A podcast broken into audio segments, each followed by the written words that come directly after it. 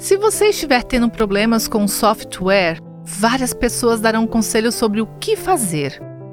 Mas se a pessoa que criou o código aparecesse, você descartaria as outras opiniões. Ouviria as explicações do criador sobre como o software deveria funcionar. Essa é apenas uma pequena imagem da capacidade de Deus de escolher o que é melhor para nossas vidas. Ele nos projetou e sabe como devemos funcionar.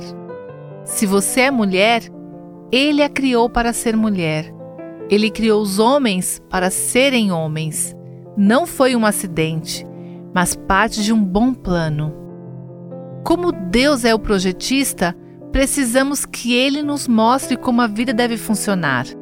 Precisamos descobrir que papel Ele quer que desempenhamos e que ações Ele quer que tomemos. Busque conhecer as instruções de Deus, a Bíblia.